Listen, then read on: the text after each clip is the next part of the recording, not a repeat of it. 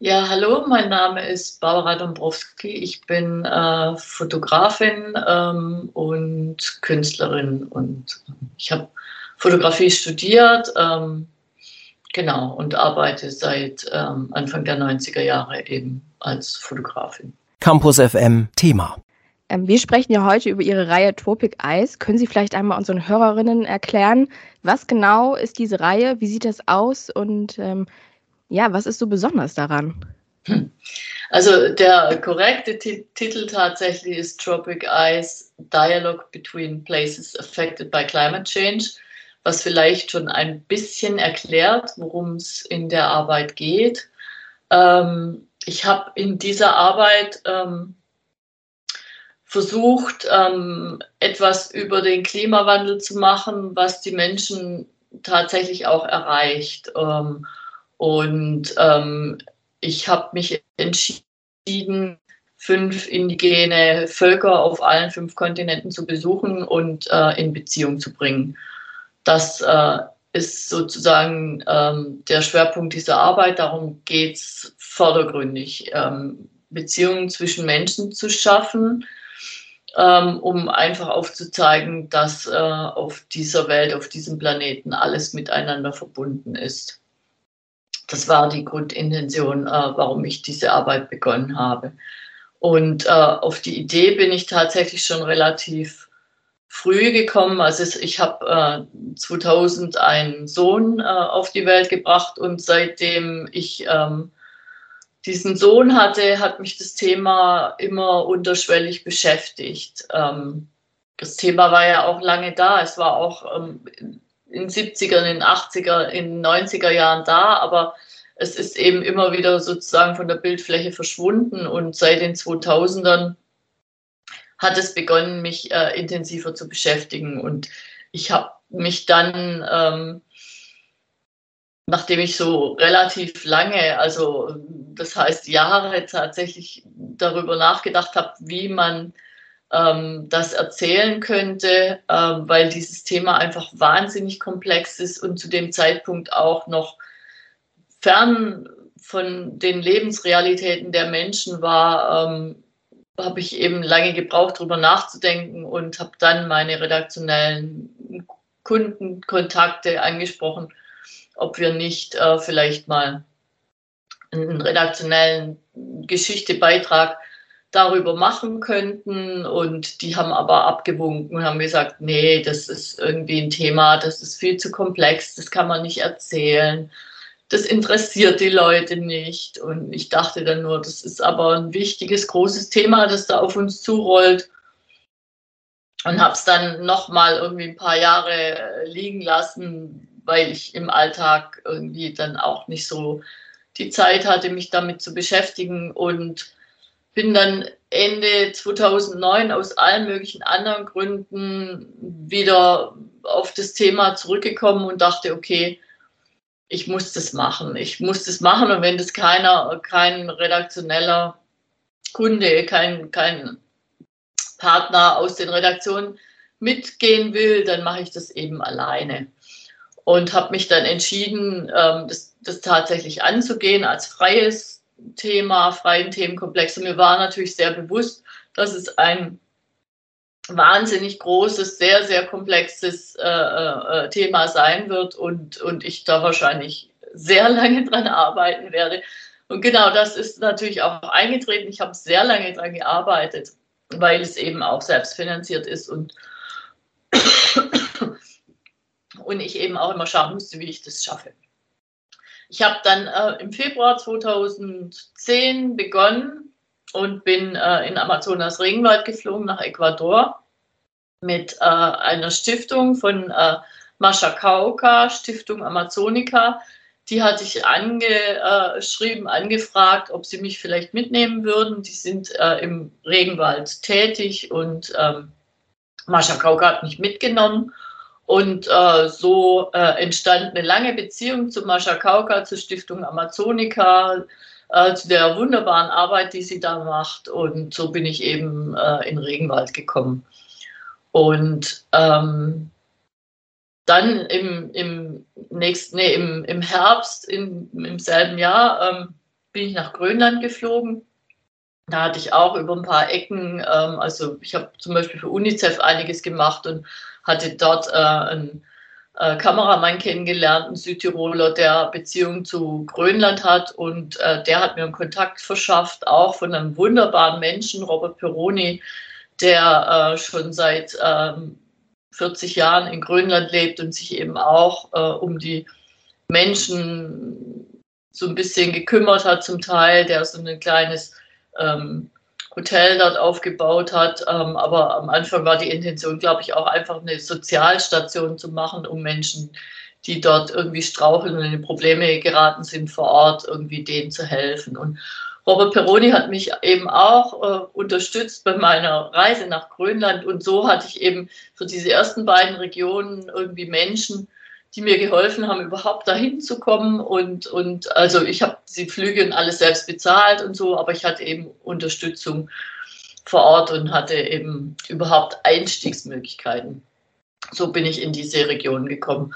Dort war ich dann auch tatsächlich über mehrere Jahre äh, mehrmals und, ähm, und habe eben versucht, ähm, die Achua und Shua im Regenwald und die Inuit in Ostgrönland zu begreifen auch. Was sind das für Menschen? Wie leben die?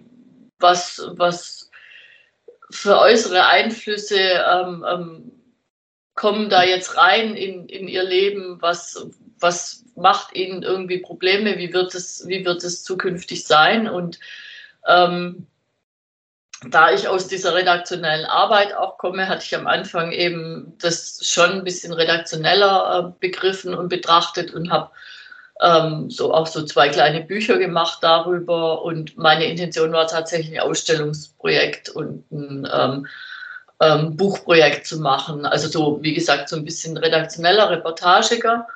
Und nachdem ich ein paar Jahre ähm, eben immer wieder dort war, hatte ich dann irgendwann ähm, drüber nachgedacht und dachte, ich muss irgendwie diese Essenz dessen noch dichter herausarbeiten, was ich eigentlich erzählen möchte, dass es mir eben um Klimawandel geht, dass ich Klimawandel aber überhaupt nicht über Klimakatastrophenbilder erzählen möchte, sondern auf andere Art und Weise.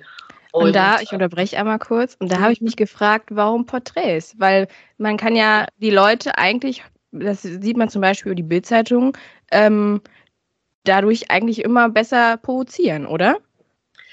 Ähm, also Porträts genau aus dem Grund, ich wollte eben, ich wollte eigentlich klar machen, dass Klimawandel ein Thema ist, das uns alle betrifft. Alle. Jede, alle Kreaturen auf diesem Planeten. Jeden Menschen. Da ich aber schlecht Igel und äh, Ameisen adressieren kann, die sowieso null Einfluss darauf haben. Es geht es natürlich um Menschen. Es ging immer um Menschen. Es ging darum, Menschen zu adressieren und Menschen für das Thema zu interessieren. Und dann bin ich eben, also wie gesagt, nachdem ich einfach diese paar Jahre im Regenwald und in Grönland gearbeitet hatte, bin ich eben dann zu dem Schluss gekommen, dass ich es noch stärker verdichte und noch stärker verdichten bedeutet, dass ich mich total und quasi ausschließlich auf Menschen, Menschenporträts konzentriere, ohne Katastrophe. Und diese in Installation zusammenbringe, also in Beziehung setze, anfange, den Amazonas Regenwald und Grönland in eine Beziehung zu setzen, indem ich die beiden äh, Völker, oder in dem Fall waren es drei, Achua und Shua und Inuit, zusammengebracht habe an diesen Orten auch in den ersten, ich habe dann Ausstellungsinstallationen gemacht vor Ort im Amazonas Regenwald und in Grönland. Ähm, ich hatte eben nächtens diese, diese Vision, ich hänge meine Bilder an Eisberg und das habe ich dann eben auch gemacht. Ich bin dann irgendwie, habe mir diese Bilder ähm, produzieren lassen in, in einer relativ großen Größe, 1,10 Meter auf 1,65 Meter. Das entspricht so einem kleinen, aufrechtstehenden Menschen. Und ähm, auf so einem leicht. Extra, ist das extra gewählt, dass das so eine normale Körpergröße ist, zum Beispiel? Ähm, es, es hat sich so ein bisschen dahin ergeben, tatsächlich. Also, ich wollte Bilder in der Größe, ich hätte die auch gerne noch einen Ticken größer gemacht. Äh, das ist dann aber dem Material, das ich verwendet habe, geschuldet, dass es in dieser Größenordnung geblieben ist, aber dass, dass es ähm, Menschen mehr oder weniger entspricht, ähm, das war schon irgendwie eine Intention, dass es diese, diese Dimension auch nochmal in diesem Material, in der, in der Größe hat. Das Material ist ein ganz leichtes Textilbanner auch. Das hatte auch also den einen Grund, ich bin alleine ähm, in den Regenwald gegangen und nach Grönland gegangen. Also ich habe die ganze Installation erstmal alleine gemacht, dann aber vor Ort mit Hilfe der Achua und der Inuit. Ähm, aber es musste natürlich für mich auch irgendwie händelbar und transportabel sein. Deshalb war das Material relativ leicht. Und die andere Komponente, die dann eben noch dazu äh, gekommen ist, die ähm, eben auch eine ganz große Wichtigkeit hat in dieser Arbeit, ist das Material selbst, das eben dem Wind, dem Wetter, dem Regen äh, ausgesetzt wird und von, von diesen Naturgegebenheiten, äh, Gewalten ähm, anfängt, ähm, sich zu verändern, bis hin, dass es ähm, zerstört wird. Zerstört sind die meistens nicht, aber sie werden stark angegriffen. Und ähm, das ist vor allem Wind. Also Wind macht große Probleme mit dem Material und es fängt dann eben an, Risse zu bekommen, Knicke zu bekommen. Also wenn es richtig stark im Wind steht, dann fängt es an zu flattern und dann, dann, dann mhm. reißt sich das richtig raus. Und ähm, das ist eben auch eine Dimension dieser Arbeit, kann ich vielleicht gleich nochmal erzählen. Ähm, ich wollte nochmal bei den, bei den Beziehungen bleiben. Die Beziehungen sind sozusagen der erste vordergründige Aspekt in meiner Arbeit, der extrem wichtig ist, diese Menschen in Beziehung zu bringen. Und die Menschen in Beziehung bringe ich eben über, über ihre Porträts, über die Bilder, die ich, die ich von ihnen gemacht habe. Und dadurch werden die sozusagen vereint und es gibt einen Brückenschlag zwischen diesen Regionen. Und die ersten beiden Regionen sind beides Kipppunkte im Klimasystem, die Arktis und der Amazonas-Regenwald. Und es sind extreme äh, ähm, ähm, Regionen im der Regenwald im globalen Süden, ähm, die, die, die arktische Situation im globalen Norden. Und darüber konnte ich eben diesen Brückenschlag machen zwischen den Regionen und zwischen den Menschen. Ähm, ich kombiniere die Menschen auch mit Landschaftsaufnahmen, um ihnen sozusagen einen Rahmen zu geben, um sie einzubetten in ihre Klimaregion, in ihre äh, äh, relevanten Regionen. Ähm, aber diese Landschaftsbilder sind, sind wirklich der Rahmen für die Menschen. Und äh, es geht in meiner Arbeit um Menschen. Wie suchen Sie die Menschen aus und wie entstehen generell die Fotos? Also ich finde, ähm, die Bilder sind ja sehr direkt. Die meisten Leute schauen ja direkt in die Kamera. Werden die Leute positioniert und sie sagen, bitte einmal mich jetzt anschauen und ähm, das hätte ich gern so oder wie funktioniert das? Na, das ist immer, also wenn man Menschen porträtiert und äh, in meiner Arbeit ist es ganz extrem wichtig, das ist immer ein Miteinander. Also es ist, äh, es ist immer ein äh, eine Beziehung, die man eingeht. Die Beziehung kann ganz kurz sein, nur ein paar Momente, nur während eines zwei, drei, vier, fünf äh, ähm, Fotos, die man irgendwie schießt. Aber es sind immer Beziehungen. Und diese Beziehung wird über unterschiedliche Arten aufgenommen. Also man spricht miteinander, ähm, man schaut sich an, ähm, man kommuniziert in irgendeiner Art und Weise. Und ich habe ähm, eben ähm, wie gesagt, am Anfang, ich habe mich ganz, also für mich war ganz klar, dass ich am Anfang Amazonas Regenwald besuchen werde und, äh, und Grönland besuchen werde, weil diese beiden Kipppunkte im Klimasystem einfach extrem wichtig sind und eben auch diese, diese Kontraste darstellen. Und, ähm, und dann hatte ich eben durch diese beiden äh, Kontakte, Mascha Kauka und Robert Peroni, ähm, die Möglichkeit, an bestimmte Orte zu gehen. Somit hatte ich sozusagen äh, diese Auswahl ähm, darüber treffen können und, ähm, und war dann eben bei, bei, bei diesen beiden Volksgruppen. Ähm, in Grönland wollte ich unbedingt in, in, in Osten gehen, weil der Osten sehr, also das ist ganz anders wie Westgrönland. Die Menschen waren vor ein paar Generationen, vor drei Generationen haben die noch ganz ursprünglich gelebt, wirklich so ganz, ganz, ganz ursprünglich waren quasi noch unentdeckt, ähm, noch unmissioniert und all diese Dinge, die dann über sie gekommen sind von der äh, westlichen Welt, ähm, das hat alles nicht stattgefunden. Das heißt, in ihrer Erinnerung ist eben auch noch, also es gibt Menschen, die, die haben noch als, als Kinder in, in, in äh, Erdhäusern gewohnt und in ihrer Erinnerung ist eben noch viel ihrer eigentlichen, ihrer Kultur da und das ist eben ganz wichtig. Also mir ist immer relativ wichtig, Menschen auch zu besuchen, die, die, die eben noch auch ihre Kultur haben, ihre Kultur leben und wo nicht alles von, von der westlichen Welt zerstört wurde und ähm, das ist eben in letzter Konsequenz auch ein ganz wichtiger Aspekt. Warum wollen Sie gerade ähm, diese Menschen zeigen? Weil zum Beispiel wir in den Großstädten sind ja auch immer wieder vom Klimawandel betroffen. Ähm, zum ja. Beispiel durch die Klimakatastrophe, ähm, beziehungsweise das Unwetter, was wir letztes Jahr extrem hatten in NRW. Genau, also das ist, ich, das ist eine ganz lange Geschichte, die ich sozusagen erzählen muss bis dahin. Ähm, als ich angefangen habe, 2010 zu fotografieren, wie gesagt, da hat es bei uns überhaupt noch keinen interessiert. Und da habe ich eben äh, überlegt, wie erzähle ich diese Geschichte? Ich erzähle diese Geschichte einfach mal, indem ich rausgehe auf die ganze Welt, auf jeden Kontinent, mir dort stellvertretend ein, ein Volk, das nicht repräsentativ ist für den ganzen, kann es gar nicht sein, für den ganzen Kontinent, aber das in bestimmter Weise eine bestimmte äh, Sache über diesen Kontinent, über die Klimazone oder so erzählt, der wichtig ist. Plus, ich wollte eben verschiedene Klimazonen in Beziehung setzen. Also die, die Arktis, den Amazonas Regenwald, eine Wüste musste mit rein. Äh, der Südpazifik, also da geht es um den Kontinent äh, äh, Australien, Ozeanien. Der Südpazifik ist einfach nochmal ein ganz wichtiger Punkt, ist ein wichtiger Kipppunkt, äh, Kipppunkt in Bezug auf die Riffe. Und der Südpazifik ist eben auch eine Region, wo die Menschen sozusagen an vorderster Stelle des Klimawandels stehen, weil diese kleinen Insel-Atoll-Staaten, das werden die ersten sein, die quasi nicht mehr bewohnbar sind. So, das wollte ich zuerst mal erzählen, um den Menschen im globalen Norden überhaupt mal dieses Thema nahezubringen, um zu sagen, Leute, hier ist ein ganz großes Thema da draußen, das betrifft jeden Einzelnen von uns.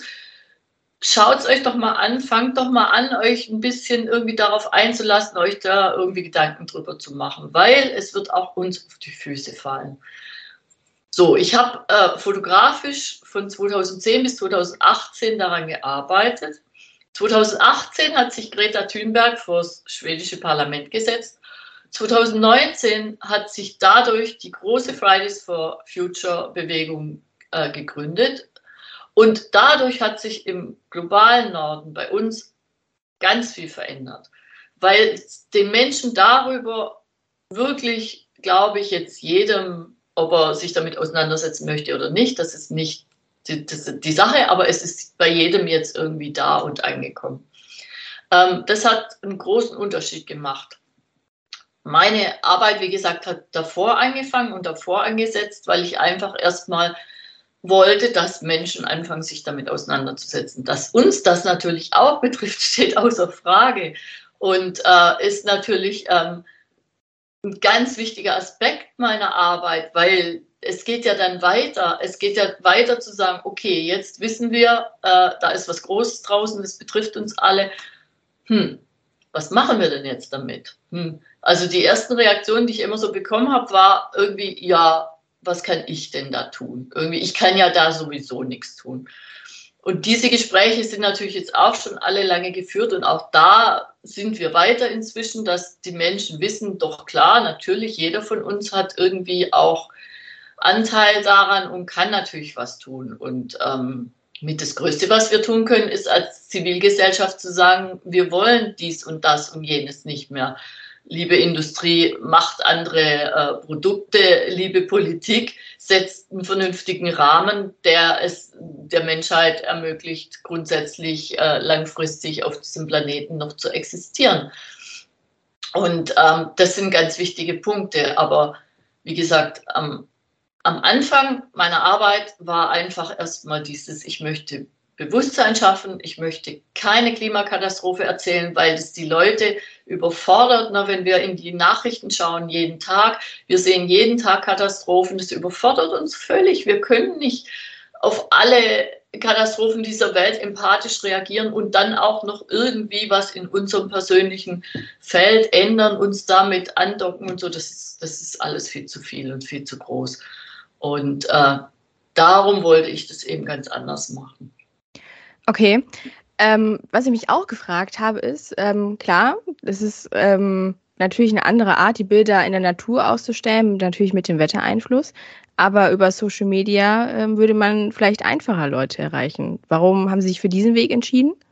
Ähm, also ich habe einen Insta-Account und auch einen äh, Facebook-Account, wobei Facebook bin ich irgendwie relativ lange nicht mehr. Also ich habe einen Instagram-Account. Es ist äh, so, mh, hm, erstens mal bin ich jetzt nicht mehr total die Generation, die damit völlig selbstverständlich und ständig umgeht. Es ist nicht so mein Medium, sage ich mal. Äh, und aber ich benutze das, ich nutze das auch für meine Arbeit. Also wenn man mich auf Instagram äh, sucht und findet, dann wird man feststellen, es geht eigentlich nur um diese Arbeit oder überhaupt um meine Arbeit. Ähm, und der Hauptgrund, warum ich da vielleicht nicht so aktiv bin, ist, dass ich eine Person bin, die all das macht und irgendwo ist am Ende des Tages dann nicht mehr so viel Zeit, mich dem vielleicht zu widmen. Und es ist, ich finde es deutlich spannender, ähm, draußen Installationen zu machen, eben dieses, was ich sagte, Menschen in Beziehung zu bringen. Dafür ist mir der soziale Medienraum auch zu abstrakt wiederum für diese Art von Beziehung, die ich mir vorstelle, weil ich in meinen Installationen ja erstens die fotografierten Menschen zusammenbringe. Zweitens habe ich, äh, ich hatte ähm, dann nochmal eine Aktion gestartet äh, zu meinen Installationen, äh, das heißt, und zu meinen Ausstellungen Part of the Art. Äh, da habe ich immer sozusagen Menschen, die zu mir kamen, zu den Ausstellungen gefragt, ob ich sie dafür porträtieren kann und habe dann gesagt, okay Leute, wenn ihr mitmachen wollt, dann müsst ihr das aktiv machen, dann müsst ihr sozusagen äh, ein Schild oder ein Zettel oder was auch immer hochhalten und sagen, wer ihr seid, wo ihr herkommt. Sozusagen, ihr möchtet euch da jetzt aktiv andocken. Und das haben schon relativ viele Menschen gemacht.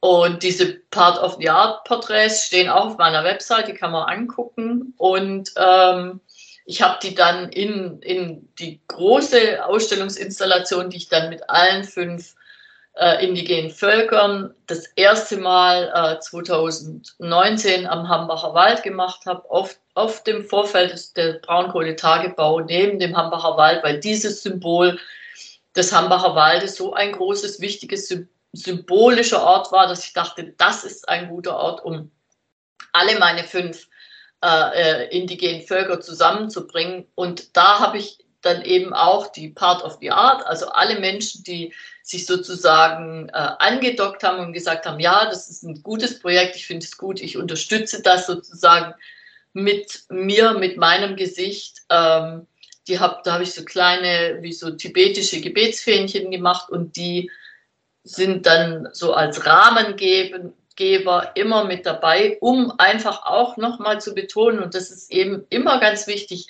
auch diese Menschen sind natürlich Teil. Auch wir sind Teil, jeder von uns, jeder aus Deutschland, aus Frankreich, aus USA, aus egal welchen Ländern, alle, jeder, es betrifft einfach uns alle.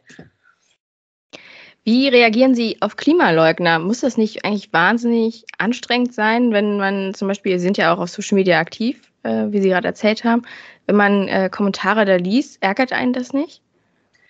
Ja, es ärgert mich, aber ich versuche ich versuche einfach andere Wege zu gehen. Also ich versuche auch nicht mich auf diese ähm, Konfliktebene zu, be zu begeben. Ich versuche einfach sozusagen das, was ich von, von den Menschen, die ich jahrelang da draußen besucht habe, gelernt habe, in unsere Welt zu tragen. Und äh, ich habe wirklich viel gelernt. Und wir könnten viel lernen von indigenen Völkern, wenn wir ihnen mal zuhören würden und sie nicht nur sozusagen pseudo-alibi-mäßig immer mal wieder irgendwo vorschieben. Also wenn wir ihnen wirklich zuhören würden, dann könnten wir einiges lernen. und das, was ich gelernt habe und wo ich sagte, diese Arbeit hat eigentlich drei Ebenen. Und äh, die erste Ebene, Menschen zusammenzubringen, klar, die ist relativ offensichtlich. Die zweite Ebene, mein, meine Fotografien stellvertretend zerstören zu lassen für das, was da draußen mit uns passiert, ist die zweite Ebene. Und die dritte Ebene dieser Arbeit ist eine Ebene, ich sage immer, es ist eine spirituelle Ebene, da zucken dann immer alle zurück, weil es ja uh, spirituell. Ähm, das ist eine spirituelle Ebene. Die indigenen Völker, die ich besucht habe, sind Animisten.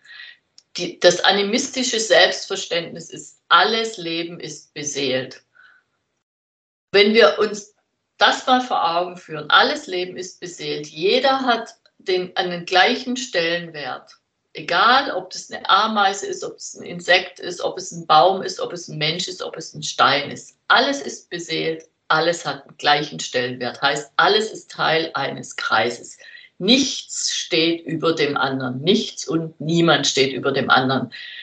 Wir im globalen Norden sind geprägt von Aufklärung, sind geprägt vom Christentum, also zuerst vom Christentum und dann von der Aufklärung. Wir haben eine Weltsicht, die sagt, wir sind die Krone der Schöpfung, alles ist sozusagen zu unserem, für uns da als, ja, zu unserem Nutzen. Wir können sozusagen, also wir, wir begreifen das so, wir können alles nehmen, alles für uns ausbeuten, alles nutzen, alles benutzen.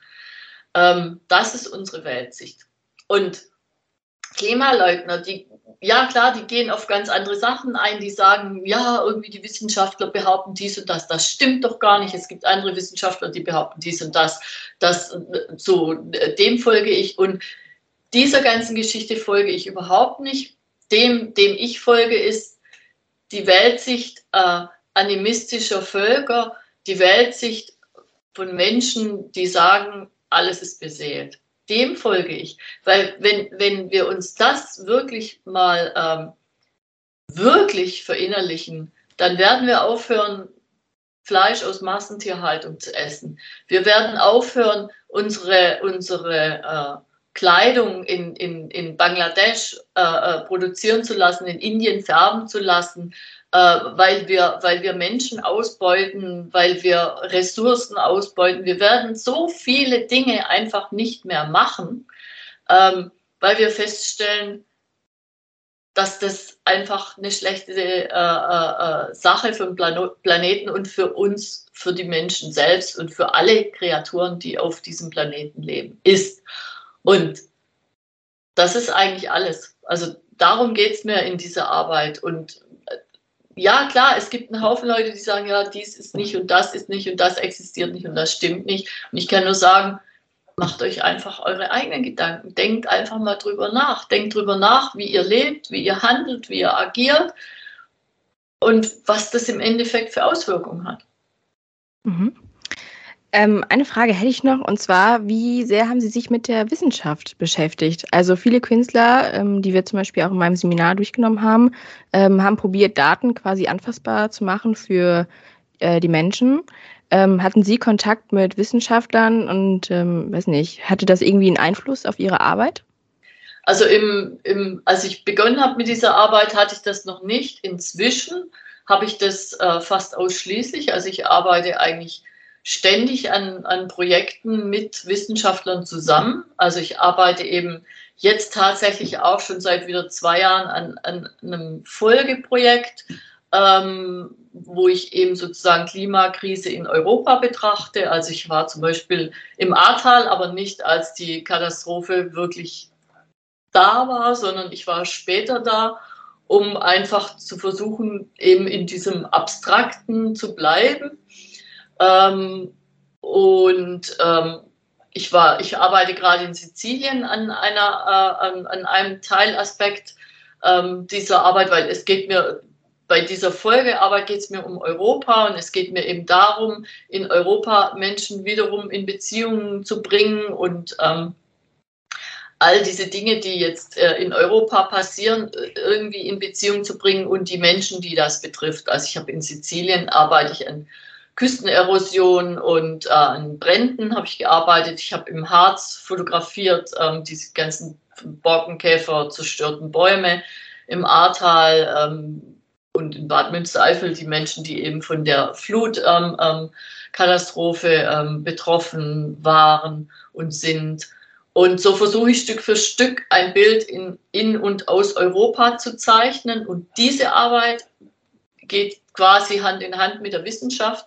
Das Sizilienprojekt ist äh, mit einer Professorin aus Kiel zusammen. Und, ähm, und ich habe mehrere Projekte tatsächlich, wo ich immer direkt mit den Wissenschaftlern arbeite.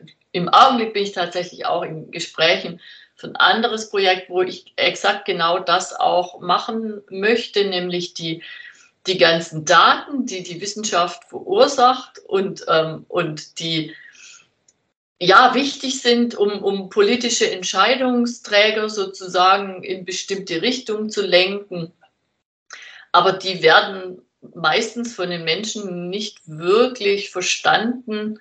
Äh, also im Sinne von, die werden natürlich schon verstanden, man sieht es und man kann das schon, man kann Diagramme und sowas schon lesen. Das ist nicht der Punkt, dass Menschen das irgendwie nicht verstehen können. Aber ich meine jetzt emotional verstanden, also so wirklich, das, das, das dringt nicht wirklich ein, dass man wirklich sagt, oh Gott, dieses oder jenes Diagramm, das, das animiert mich jetzt dazu, mein Leben grundsätzlich zu ändern. Und, und da möchte ich gerne ansetzen, eben zu sagen, okay, ich versuche ja über die Kunst den Menschen nicht, nicht im Kopf zu erreichen, sondern, sondern im, bei, in seinen Gefühlen zu erreichen, also auf einer anderen Ebene zu erreichen. Und da, glaube ich, ähm, kann Kunst und Wissenschaft sehr voneinander profitieren. Und das ist eben auch etwas, das, das jetzt immer häufiger passiert, dass eben die Wissenschaftler auch erkannt haben, dass ähm, dass Kunst ein ganz wichtiger, ähm, ähm, ein, ein, ganz wichtiges äh, Verbindungsglied sein kann, um, um, um, um wissenschaftliche Erkenntnisse nochmal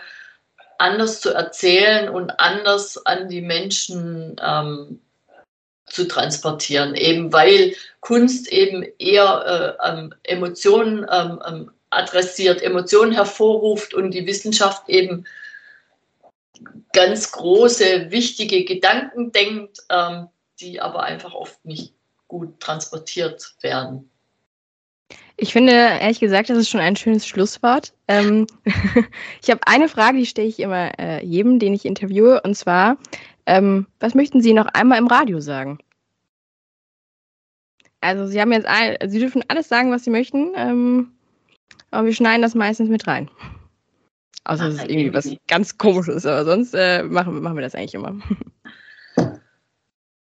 Ja, ich mache diese Arbeit für mein Kind. Mein Kind ist inzwischen erwachsen, also ist ein erwachsener junger Mann und äh, ich mache diese Arbeit, mit der ich mich wahrscheinlich äh, bis zum Rest meines Lebens beschäftigen werde, für mein Kind, für die Generation, die ja jetzt schon nach mir kommt, für die Generation, die danach kommt, für meine äh, hoffentlich ähm, vielen Enkelkinder und all die anderen Kinder und Enkelkinder, die nach mir kommen und ähm, die diesen Planeten bevölkern werden und hoffentlich dann äh, in einem Umfeld leben, das ähm, zum besseren Umfeld für uns alle geworden ist, für alle Menschen im globalen Süden, im globalen Norden. Campus FM klingt anders.